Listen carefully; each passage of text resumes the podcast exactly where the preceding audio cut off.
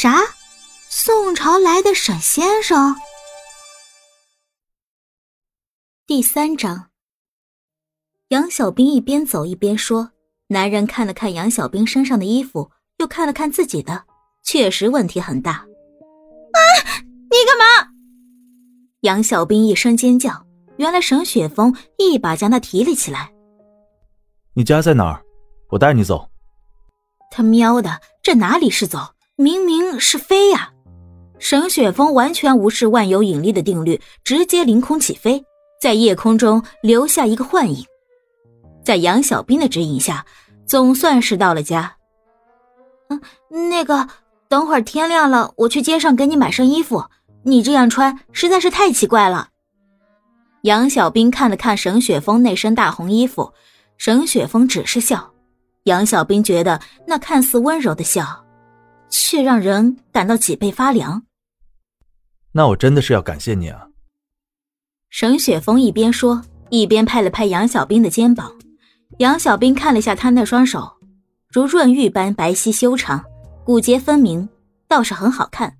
不知不觉就看入迷了。看够了没有？沈雪峰倒是不生气，他吃自己的豆腐。杨小兵被这一叫就醒了过来。啊，没有啊，我在想给你买什么衣服好。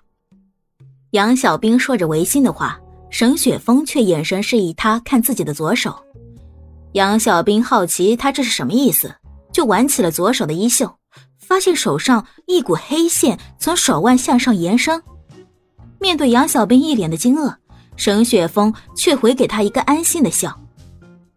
我只是担心你出门忘了我，放心，这个只是尸毒，只要你在我身边，它就不会继续生长。但若是离开我嘛，九天的时间，它就会蔓延到你的心脏，那个时候你就会变成僵尸。不过不是我这种，是那种根本没有灵智的行尸。沈雪峰说话的语气十分温柔，并且他的声音很好听，低沉有磁性。可杨小兵现在却听得全身发毛，面上还得带笑。不会，老前辈，您放心，我是绝对忠心于你的。我现在就去给你买身衣服，您在家稍等着。对于杨小兵的识时务，沈雪峰倒是很受用，摆了摆手：“你去吧。”就这样。杨小兵一脸谄媚的出了门，走在路上，天正好刚刚亮，那脸上跟死了全家似的。虽然他也的确是死了全家。唉，我终于知道为什么爷爷知道有个大墓也不去了，原来是这墓有问题。爷爷啊，既然这样，您当初为啥还要把它记下来呀？现在时间还早，街上开着的店铺也不多，杨小兵随便进了家服装店。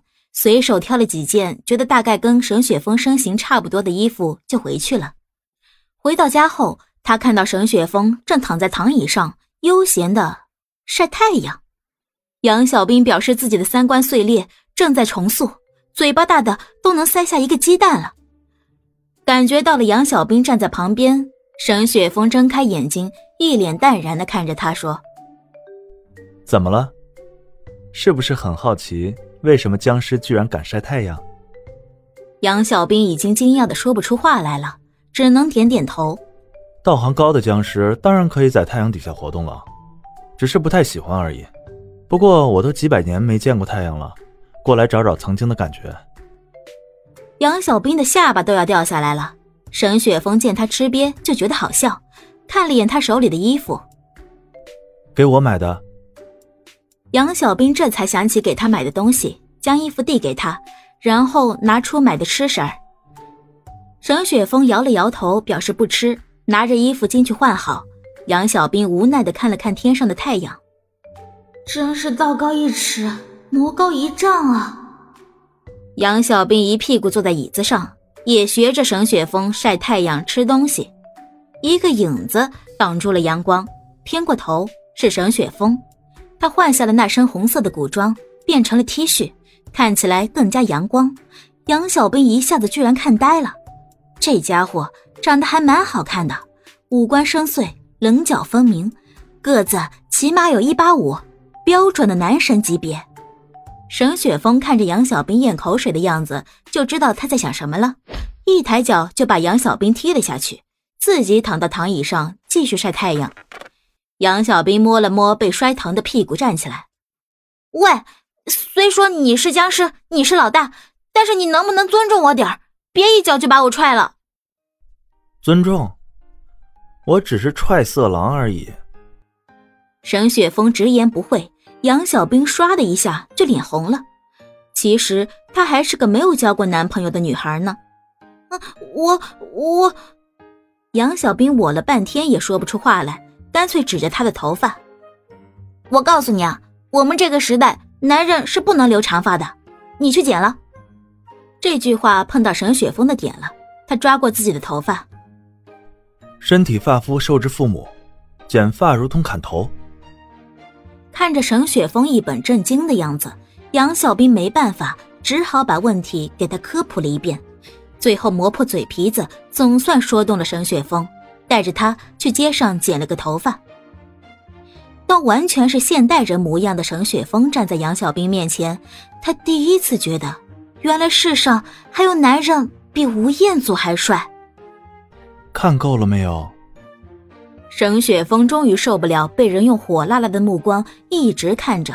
虽说他生前是个美男子，有很多女人打他主意，但是还从来没有哪个女人像杨小兵这么大胆。那个，我要跟你说个事儿，我们回去我上学的地方有点困难。有什么困难？你没有身份证，不能买票。杨小兵把问题跟他说了。开玩笑，没有身份证玩个球啊！哪知道沈雪峰听完居然对着他笑，又是那种笑，看起来很温柔，其实让他脊背发凉的那种。这是我需要担心的问题吗？那声音温柔的，就像吴彦祖说要娶你做老婆似的。呃，不是问题，我来解决。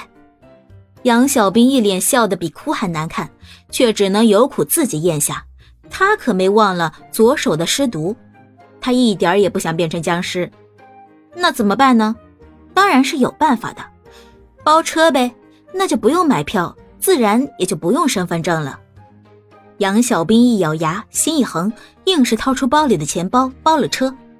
沈雪峰对于这个世界的一切都很好奇，看着这车子没有马没有牛拉着，居然能跑。本集播讲完了。喜欢就订阅分享哦。